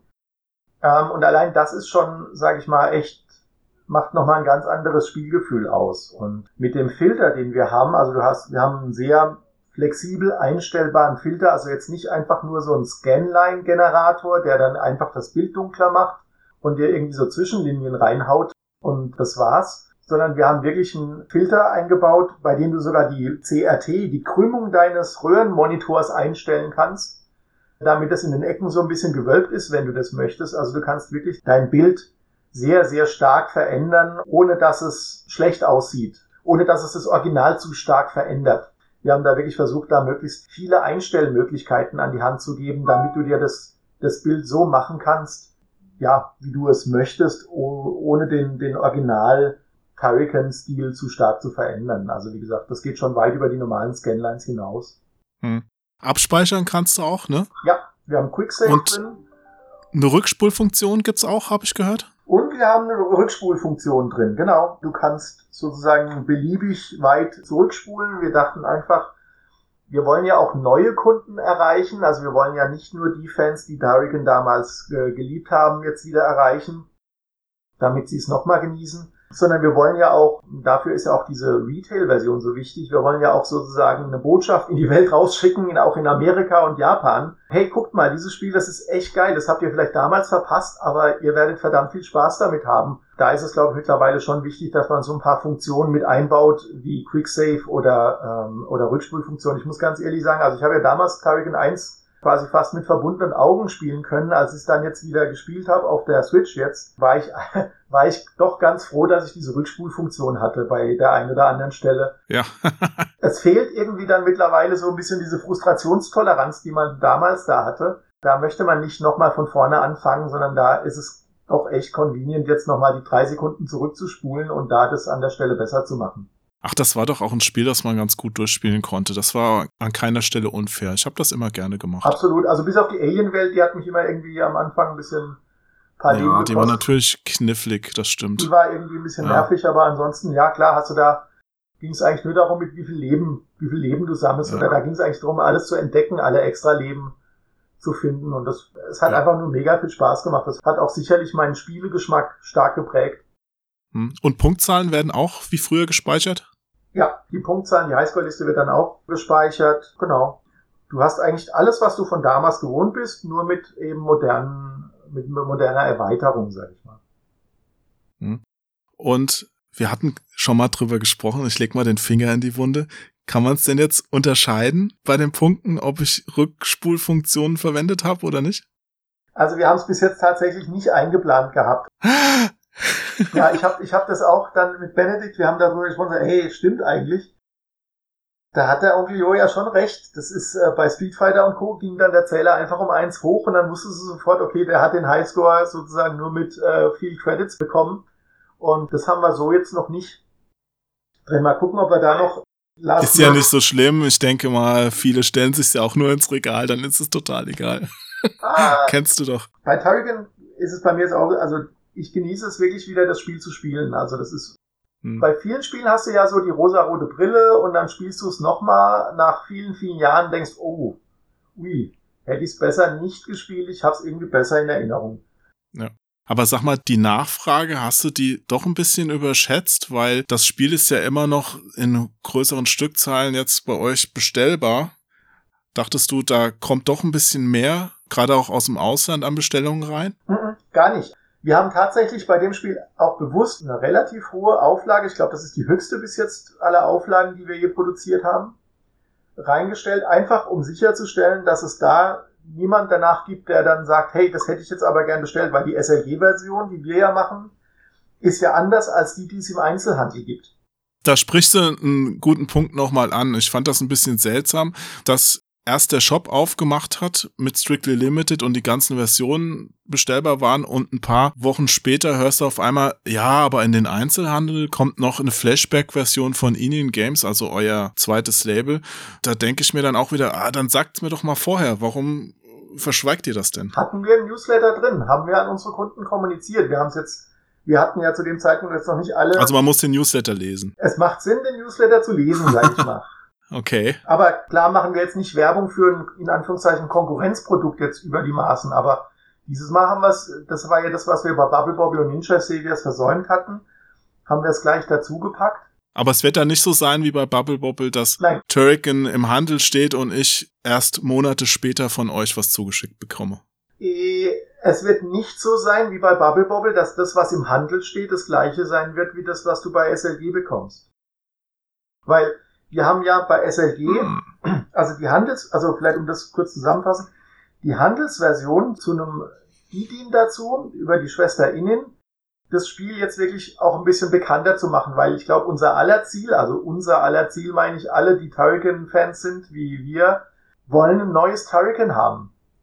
Und nach 30 Jahren ist es eben nicht mal so, dass du einfach sagst, hey, guck mal, da ist Turrican 4. Dann sagen eben ganz, ganz viele Medien auch, die teilweise dann eben nicht mit diesen Spielen aufgewachsen sind. Turrican, was ist das? Welcome to Turrican. ist das jetzt eine tolle News oder was? Deswegen haben wir gesagt, lass uns zuerst eine Collection machen, um zu sehen, wie die Resonanz darauf ist, um auch den Leuten zu zeigen, wie toll das Spiel gealtert ist oder die Serie gealtert ist, nämlich die ist immer noch so frisch wie damals Und wenn alles gut läuft, dann können wir ja, haben wir ja vielleicht gute Karten in der Hand, um vielleicht einen Nachfolger mal langsam zu planen. Das heißt, du kündigst hier mit Turrican 4 an.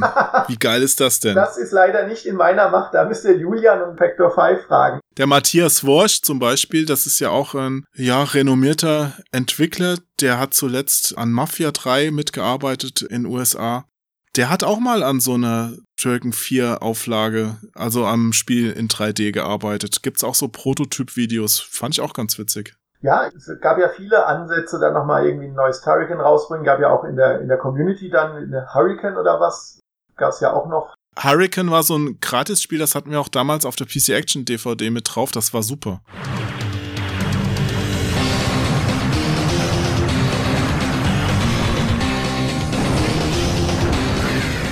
Ja, Das ja. war ein richtig schön gemachtes kleines PC-Gratis-Spiel. Das wäre eigentlich was, das könntest du jetzt hier als Neuauflage nochmal verkaufen. Das hätte auch eine physische Veröffentlichung verdient. Mhm. Ja, müssen wir direkt nochmal reingucken. Aber ich weiß damals, ich habe das auch gespielt, war eigentlich super gemacht. Da hast du recht. Aber was ich eigentlich sagen wollte, ist, im, wir haben diese Retail-Version für 30 Euro, die eben sozusagen so wie so ein Botschafter sein soll, weil, weil was eben nicht funktioniert, und das ist eben das, warum wir die SRG-Version gemacht haben, weil die eben für die Fans ist, dass du viel Entwicklungskosten hast, dann entsprechend das auf den Preis packst und dann im Einzelhandel ein Hurricane Compilation hast für 70 Euro oder sowas und nebendran steht halt ein Assassin's Creed. Weil dann sagen natürlich viele Leute auch, okay, das ist jetzt hier, also vereinfacht gesagt, das sind jetzt hier vier alte Spiele oder fünf alte Spiele oder sechs alte Spiele und rechts ist ein brandneues Spiel. Da gebe ich doch die 60, 70 Euro lieber für das neue Spiel aus. Ach komm, jetzt hör mal auf. Du hast doch einfach nur bei euch bei Strictly Limited Turrican auf zwei Datenträger geteilt, um doppelt abzukassieren. Das Nee. ist doch der wahre Grund. Ja, jetzt hast du mich. Jetzt hast du unsere, unsere fiese, unsere fiesen Pläne durchschaut. Nee, Ich muss es nochmal sagen, im Einzelhandel, diese Flashback-Ausgabe von Turrican, die da stehen wird, die enthält Turrican 1 und 2, Mega Turrican und Super Turrican. Während bei euch, bei Strictly Limited, das Ganze auf zwei Datenträger aufgeteilt ist, wo dann wirklich alle Amiga, Mega Drive und Super Nintendo Teile drauf sind. Plus inklusive der Director's Cuts, wo wir auch noch hier und da noch einen, Bug fixen, die es ja vorher noch nie gab, also Mega Turrican Director's Cut und Super Turrican Director's Cut. Na, den Super Turrican Director's Cut gab's ja schon bei der Konsole von Analog mit als digitale Version. Und gut, der Mega Turrican Director's Cut, also da wusste ja nicht mal der Frank Matzke, mit dem ich mal gesprochen hatte, was ist da jetzt eigentlich anders? Ich habe mich mal informiert, okay, man kann in einem Level dann anders hüpfen. Ja. Ja.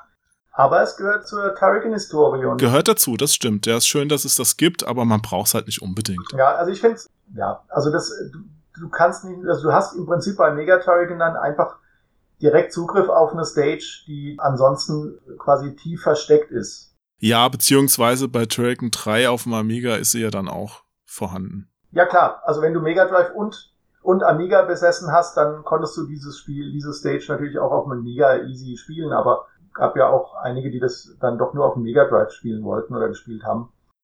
weil es auch schöner ist. Ja, stimmt, ist ja auch schöner. Apropos schöner, das muss man vielleicht auch noch dazu sagen. Der Soundtrack damals am Amiga war ja schon immer ein bisschen klarer als das kratzige Mega Drive Soundgedöns. Jetzt hier für die Neuauflage hat ja Chris Hülsbeck nochmal eine komplett überarbeitete Version zur Verfügung gestellt, oder? Genau. Das ist auch ein weiterer Unterschied zur Einzelhandelsvariante, nämlich dass die, also Chris hat ja schon über Kickstarter einige Remasters gemacht und hat jetzt auch für unsere Strictly Limited Anthologies die und noch ein paar andere erstellt und dann eben optimiert, dass die auch im Spiel dann ähm, perfekt geloopt werden, so dass du jetzt umschalten kannst zwischen dem Original-Sound, so wie er halt damals im Spiel war, und eben zwischen den Remastered Tracks umschalten kannst. Das heißt, du hast quasi die Wahl, wie du es spielen willst. Das ist ein Wein neben der Galerie, die wir noch reinpacken, ist das eben ein weiterer wichtiger Punkt, der die, diese Strictly Limited Edition unterscheidet von der Einzelhandelsversion. Okay. Ja, Mensch, schon mal vielen Dank für, für die ganzen Infos. Ich muss jetzt trotzdem, weil wir, weil die Zeit ein bisschen davon rennt, noch ein paar Fragen, die ich hier auf dem Zettel habe, die würde ich dir gerne noch stellen. Ja, klar. Und zwar, würde ich gerne mal wissen, wie denn diese wie kam in Peace Botschaft, die ihr am Anfang weggeschickt habt, hat's ja vorhin gesagt, wie die dann ankam am Ende. Ist es denn Absicht, dass Strictly Limited Games so ähnlich klingt wie Limited Run Games? Hat sich da äh, damals Limited Run Games zu Recht aufgeregt, dass ihr schamlos das Geschäftsmodell imitiert und den Firmennamen abkupfert oder wie lief es? Nee, also wenn Gib's ruhig zu. nee, ja, würde ich, glaube ich, also das würde ich auch zugeben, wenn es so wäre, aber kann ich echt sagen, da gab es ja einiges, äh, zum Beispiel auch das Geschäftsmodell kopieren. Also das ähm, ist ja mal so eigentlich nicht wirklich. Also natürlich, ich war auch oder bin ja auch immer noch Kunde von Limited Run und umgekehrt auch. Also insofern, wir sind ja doch alles auch irgendwo Sammler und. Also die haben dich nicht gesperrt danach. Wir hatten, sagen wir mal, vielleicht die ein oder andere Streitigkeit trotzdem dazwischen, aber ähm, ich glaube, dass das alles mittlerweile ganz okay ist. Nee, also wir, wenn du, wenn du ein Spielelabel machst und du möchtest eben sicherstellen, dass dein Ziel, dein, dein Inhalt irgendwie im Namen erkenntlich ist, dann bleibt halt, dann bleibt halt auch nicht so viel übrig. Also wenn du irgendwie Limite drin haben willst und das Spiele auch irgendwie noch drin verbaut sind, dann bringt's halt nichts, wenn du irgendwie Super Ponyhof Publishing oder irgendwas da reinschreibst. Ja, gut, aber da gibt's ja inzwischen schon so um die zehn Anbieter von sowas, die heißen jetzt nicht unbedingt Limited Strictly ja. Games und so. Ja. Super Rare. Ja, super Also es rare. gibt schon ein paar. Ja. Toll. Ja, wollte gerade sagen, weil davon sind auch schon ein paar wieder weg. Also so ganz trivial. Ach, du meinst, es lag nur am Namen, ich verstehe. nee, aber ich denke, also wir wollten halt einfach klarstellen, was, was unser Motto ist. Ja. Und das Motto ist, ist eben, dass wir einfach streng limitierte Sachen machen. Und ich meine, bei Limited Run muss man ja auch sagen, das Geschäftsmodell entstand ja bei den Jungs auch sozusagen mehr aus der Not heraus, weil sie ja damals ähm, quasi mit ihrem Ersparten eine physische Version produziert haben von ihrem Spiel. Das haben sie, es gibt ja eine Dokumentation, wo sie das ausführlich erklärt haben, wie das zustande kam. Haben gesagt, hey, wir probieren es halt, das Spiel noch physisch zu verkaufen und das hat halt eingeschlagen. Aber muss man auf jeden Fall sagen, die Jungs haben super, also haben ein super äh, Business aufgebaut und man kann ihnen auch echt dankbar sein, weil die haben echt auch ähm, absolute Hammerspiele da veröffentlicht. Bestellen die denn auch bei euch? Ja, klar, wo ich super froh drum bin. Dass, ey, manchmal, es ist ja auch, ey, es geht nicht immer nur darum, dass wir das machen. Ich bin manchmal auch einfach froh, Hauptsache irgendjemand hat's gemacht und ich kann mir es kaufen und ins Regal stellen. Das ist ja, wenn ich, wenn wir es halt machen, ist es vielleicht, äh, kann ich es vielleicht mit ein bisschen Rabatt bekommen, aber, aber ich kaufe es auch bei den anderen, weil äh, letzten Endes geht es doch darum, dass diese Spiele eben physisch rauskommen. Da bin ich trotzdem als Sammler mega happy. Also. Aber die bestellen auch bei euch. Also die Leute von Limited Run Games haben auch schon mal heimlich bei Strictly Limited Games geordert. Gerüchten zufolge ja. Sehr gut. gut. Hätten wir den Punkt auch abgehakt. Ich habe hier noch einen anderen. Weshalb bringt ihr keine Spiele für Xbox raus? Hm. Oder kommt das noch? Es gibt ja durchaus auch ein paar von den kleineren Labels, die dann doch ab und zu mal was für die Xbox veröffentlichen. Ich weiß, natürlich hast du da nicht so viele Absatzmöglichkeiten wie bei einer Nutzerbasis von der PS4 oder der Switch, aber es gibt ja schon noch Leute, die sich vielleicht gerne da auch mal was ins Regal stellen würden. Ja, absolut. Also ich, ich würde mir auch gerne ein paar äh, limitierte Xbox-Spiele ins Regal stellen. Und wir sind da am evaluieren, sage ich jetzt mal, wie, was wir da tun können. Aber letzten Endes geht es auch einfach darum, machen wir uns nichts vor, die, die Sammler, die, die Hardcore-Sammler, die meisten sind auf der Switch unterwegs. Ähm, und alle die, die dann die Vita sozusagen aufgegeben haben, beziehungsweise weil es eben einfach leider nichts Neues mehr gibt für die großartige Vita, die sind auch zur Switch gewechselt. Das heißt, die Switch ist die Nummer eins bei den, hm. bei den Sammlern. Aber beißt sich da die Katze nicht auch ein bisschen selbst in den Schwanz, weil wenn die Sammler, die ja gerne was Limitiertes haben wollen, alle auf der Switch unterwegs sind, ist ja die Auflage der Switch-Spiele immer ein bisschen höher als zum Beispiel bei der PS4. Also wäre ja eigentlich die PS4-Version die, die noch sammelnswerter ist, weil da die Auflage kleiner ist. Das hast du eigentlich sehr gut erkannt.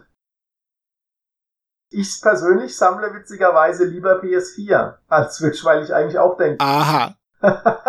mit dem Insiderwissen, damit das später bei eBay zu Gold machen kann. Ich verstehe, ich verstehe. Aber du, na klar, ich verstehe auch, warum es andersrum ist. Ich sehe es ja bei mir. Also wenn ich mir was ins Regal stellen will, dann ist mir natürlich so eine Cartridge lieber als jetzt eine DVD oder eine Blu-ray.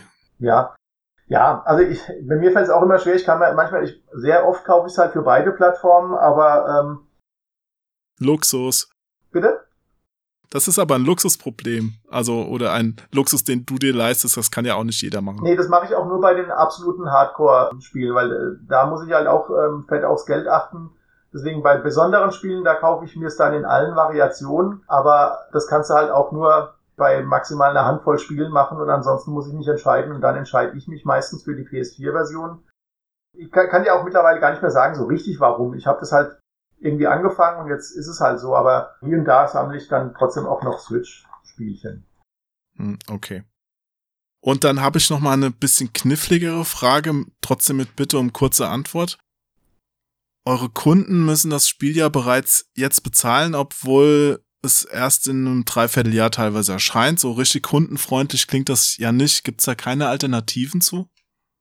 Hm, also wir haben das Shop-System, so wie wir es im Moment haben, tatsächlich lässt es gar nicht anders zu. Also wir, wir haben keine zuverlässige Lösung quasi bis jetzt, dass wir das Geld, keine Ahnung, blockieren oder was auch immer oder irgendwie und dann naja gut, das ist jetzt eine technische Frage, aber zum Beispiel bei PlayAsia, wenn ich da was bestelle mit der Kreditkarte, dann wird das dann auch erst belastet, sobald das dann wirklich verschickt wird. Also es würde schon gehen. Ja, aber die müssen jetzt halt auch nicht ihren Stock blockieren und ähm, sozusagen sicherstellen, wie jetzt beispielsweise Griffin Knight, das ist jetzt, wenn das jetzt ausverkauft ist, wäre es jetzt natürlich blöd, wenn jetzt plötzlich dann ähm, die Hälfte wieder sagt, ach nö, ich storniere jetzt mal oder ich bestelle es dann nochmal in zwei Wochen oder in zwei Monaten das ist für uns einfach ein, ein riesen, riesen Chaos dann, wenn, wenn Leute ständig Also das Risiko wäre für dich zu hoch.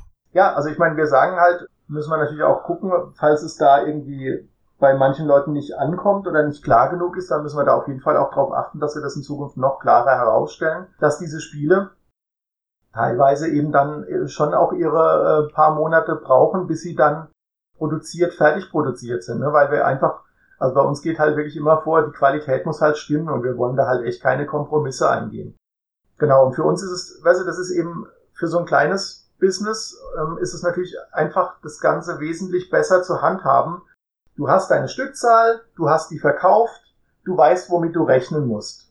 Du kannst mit dem Geld eben dann auch kalkulieren und kannst auch die neuen Projekte angehen. Das ist natürlich immer so ein bisschen so, das muss halt immer alles weiterlaufen. Ja, aber es ist natürlich schon eine zweischneidige Geschichte. Ich meine, zum einen geben euch ja die Kunden das Vertrauen, dass sie das nicht abbestellen. Zum anderen habt ihr aber auch Versprechungen gegeben. Und wenn dann sowas ist wie Vasara, was ich dann aus Gründen, die ihr nicht in der Hand habt, immer. Ich meine, wenn da jetzt ein Lager abbrennt oder ein Regal umfällt und der Mitarbeiter die Sachen nicht mehr verschicken kann, alles verständlich, aber die Versprechen werden dann halt auch nicht eingehalten und es verschiebt sich ewig, dann ist der, der das Geld bezahlt hat, bereits bezahlt hat, natürlich deutlich zerknirschter als derjenige, der erst das Geld bezahlt, wenn es dann wirklich ansteht. Hm. Ja, das ist natürlich richtig, dass du da, da haben wir jetzt aber auch irgendwie keine bessere Lösung. Also im Zweifelsfalle, deswegen haben wir ja auch eine relativ hohe Auflagen mittlerweile, wo wir auch sagen, hey, ihr könnt auch einfach später bestellen. Also ihr müsst hm. ja nicht mehr, also sozusagen am ersten Tag bestellen. Ähm, wir sind natürlich dankbar um jeden, der uns das Vertrauen schenkt, weil das hilft uns natürlich immens. Aber wir zwingen ja niemanden dazu. Also man hat ja auch die Möglichkeit, deswegen haben wir ja mittlerweile relativ hohe Stückzahlen, einfach auch ein bisschen später zu bestellen. Außer bei Griffin Knight, da klappt's dann nicht. Ja, wie gesagt, äh, ab und zu geht's halt auch schief. Ne? Das haben wir, da haben wir es dann wieder unterschätzt.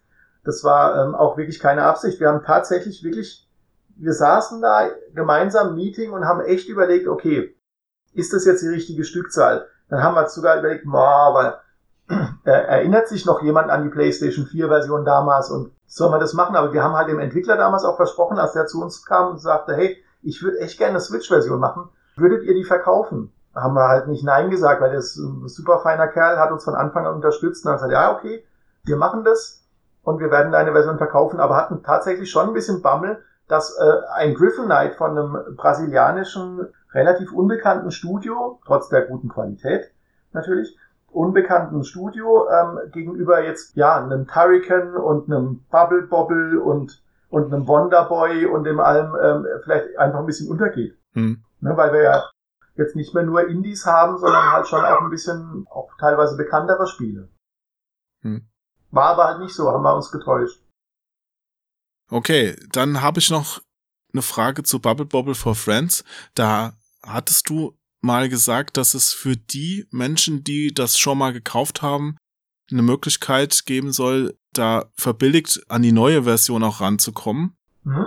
Da habe ich aber im Shop noch nichts davon gesehen. Wird es das noch geben? Ja, das werden wir auch demnächst ankündigen. Wir haben das auch mit Taito, unserem Partner, da ausführlich besprochen und die sind ja genauso daran interessiert, dass die Kunden eben happy sind und ein gutes Gefühl haben, wenn sie bei uns kaufen. Ich meine, wie gesagt, Bubble Bobble haben wir halt damals äh, parallel war bei uns verkauft worden, ist dann später im Retail passiert. Sowas wollen wir ja nicht mehr machen. Dass wir die PS4-Version übrigens jetzt vor ein paar Monaten nochmal verkauft haben, lag ja wirklich nur daran, dass wenn wir schon eben eine, eine Switch-Version in dem Design gemacht haben, wollten wir das jetzt den PS4-Kunden nicht vorenthalten. Weil die kommt ja auch in der, oder die ist ja auch im Einzelhandel erhältlich. Also da, mhm. das war jetzt sozusagen nochmal eine Ausnahmeregelung, weil wir einfach gesagt haben, damit das, damit da die PS4-Kunden, weil ich persönlich zum Beispiel freue mich total auf die PS4-Version in meinem Regal. Und mit diesem, mit diesem Cover, weil ich das Cover halt auch einfach mag. Deswegen aber jetzt davon abgesehen, machen wir das ja nicht mehr, dass wir eine, die gleiche, die absolut gleiche Version bei uns und im Einzelhandel verkaufen. Aber ja. Jetzt, deswegen haben wir da jetzt auch diese Lösung mit Taito zusammengefunden. Die werden wir jetzt demnächst dann auch ver verkünden, stolz verkünden. Aber warum habt ihr es noch nicht verkündet? Das ist doch schon wieder so eine Geschichte. Das hätte ich doch eigentlich gerne gewusst, bevor ich im Shop jetzt das Spiel wieder zum Kauf sehe. Weil vielleicht habe ich es ja jetzt schon bei dir bestellt und erfahre dann, ah, okay, oh nein, jetzt könnte ich es eigentlich günstiger kaufen. Wieso habe ich es denn schon bestellt? Bei uns bestellt hast du es ja dann bestimmt nicht, weil wir haben es ja nicht angeboten. Na, ihr habt doch jetzt das neue Bubble Bobble schon im Shop drin. Für PS4. Ach so, du machst da den Unterschied zwischen Switch und PS4 direkt. Okay. Genau, wir haben das ja nur für PS4 jetzt noch angeboten, damit es hm. dann vollständig ist. Damals haben wir es für Switch angeboten. Okay. Und jetzt gibt es das für PS4. Ah, jetzt habe ich es verstanden, ja. Und für die damaligen Switch-Kunden die bekommen jetzt eben das Update. Und der Grund, warum wir das noch nicht angekündigt haben, ist einfach, weil wir erstmal die, die äh, Realisierbarkeit analysieren mussten und gucken ja. mussten, ob wir das überhaupt so machen können, wie wir uns das geplant haben. Wie teuer wird's denn? Echt günstig. Das ist wirklich so, für die, die sagen, hey, ich will nicht dieses, also alle, die das damals gekauft haben, bekommen ja das Baroness Back Update kostenlos als Download. Das kriegst du ja einfach als ein Patch mitgeliefert sozusagen. Das heißt, theoretisch haben sie ja alle, aber für die, die sagen, und das sind ja eigentlich auch unsere Kunden, ich will das doch aber auf Cartridge haben. Und für die haben wir wirklich meiner Meinung nach ein, ein verdammt faires Angebot, damit sie das Spiel mit komplett dem allem Update auf Cartridge bekommen. Für echt einen verdammt niedrigen Preis, den ich jetzt aber noch nicht sagen will, aber du kannst ja mal vermuten. Ja, 10 Euro versandkostenfrei. Nee, also ich lasse mich überraschen. nicht, aber ganz so weit warst du gar nicht weg. Okay. Welche Perlen dürfen denn eure Kunden in Zukunft noch erwarten? Hast du da noch weitere unveröffentlichte Spiele in petto? Kommt da noch irgendwas Spannendes da, wo du jetzt schon so einen kleinen Hinweis drauf geben kannst? Ich denke, dass wir auf jeden Fall für das nächste Jahr und die Zukunft da noch ein, noch ein paar spannende Perlen ausgraben dürfen. Aus Japan? Aus Japan oder auch aus anderen Ländern, aber natürlich, mein Herz schlägt natürlich immer ein bisschen besonders stark für Japan, für die japanischen Spieler auch und deswegen werden wir da auch zusehen, dass wir da noch die ein oder andere Perle zurückbringen oder eben endlich auf Konsole bringen.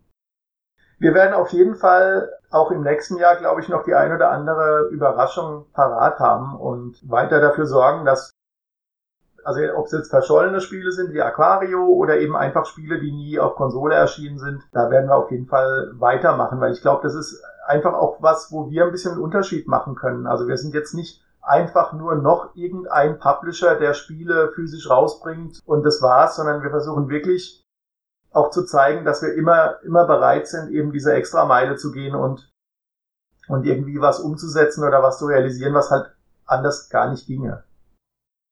Ja, Mensch, Dennis, wir sind durch. Vielen Dank für das erhellende Gespräch. Ja, ich wünsche dir und Strictly Limited alles Gute für die Zukunft und uns allen noch viele spannende Spiele. Dankeschön, ja.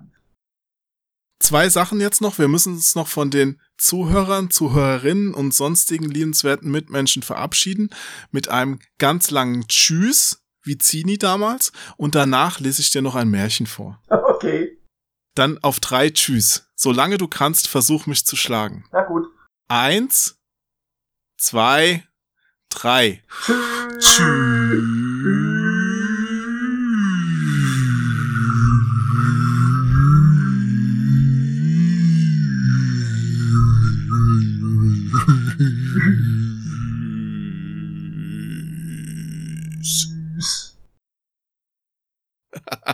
Sehr gut, du hast gewonnen. Ich habe es extra nicht ganz so exzessiv gemacht, weil ich schon von Leuten gehört habe, die dann die Neigung haben, gegen Kirschbäume lenken zu wollen, weil es so lange dauert. Deswegen, das war noch safe und konform.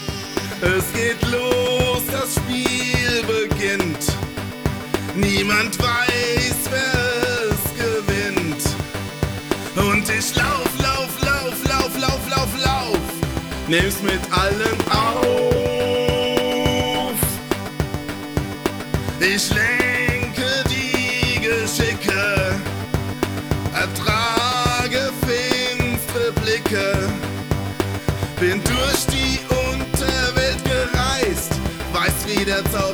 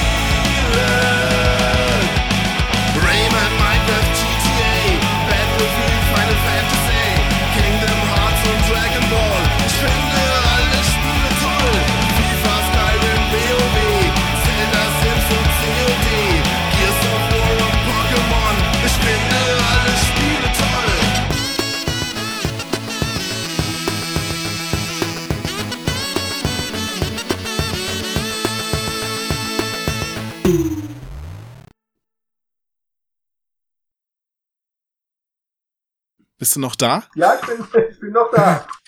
Jetzt bekommst du dann auch noch dein Märchen. Ui.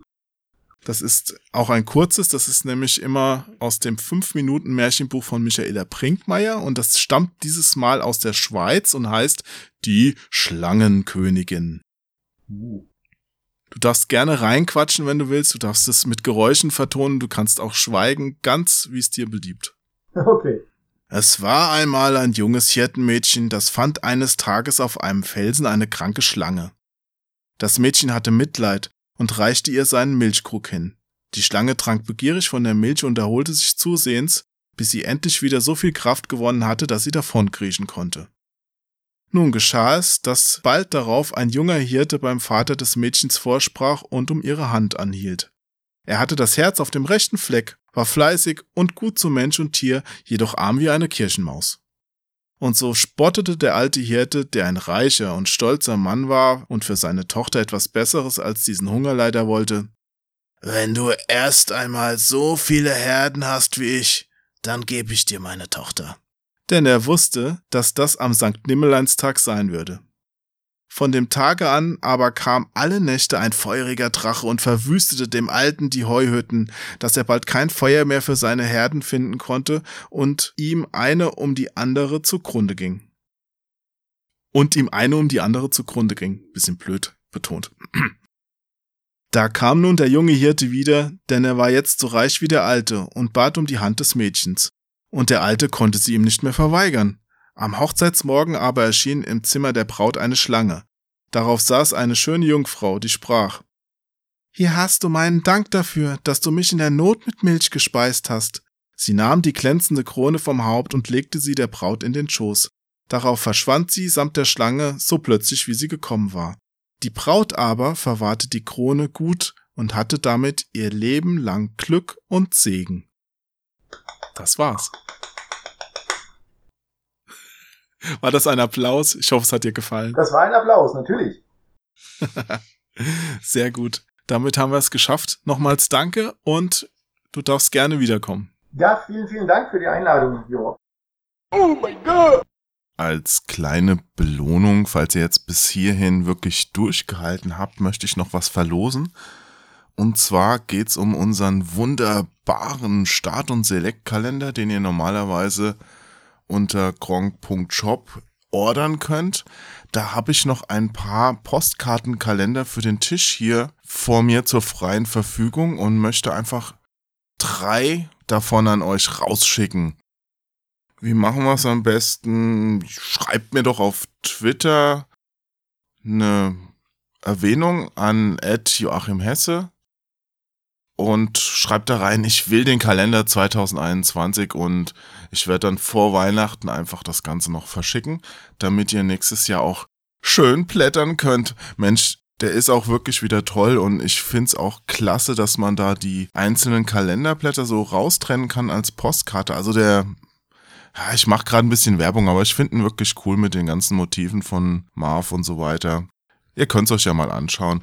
Und wie gesagt, drei von euch haben die Möglichkeit, den auch ganz umsonst dann noch zu bekommen. Also, bis dann. Ciao, ciao. Hello and welcome to Turrican.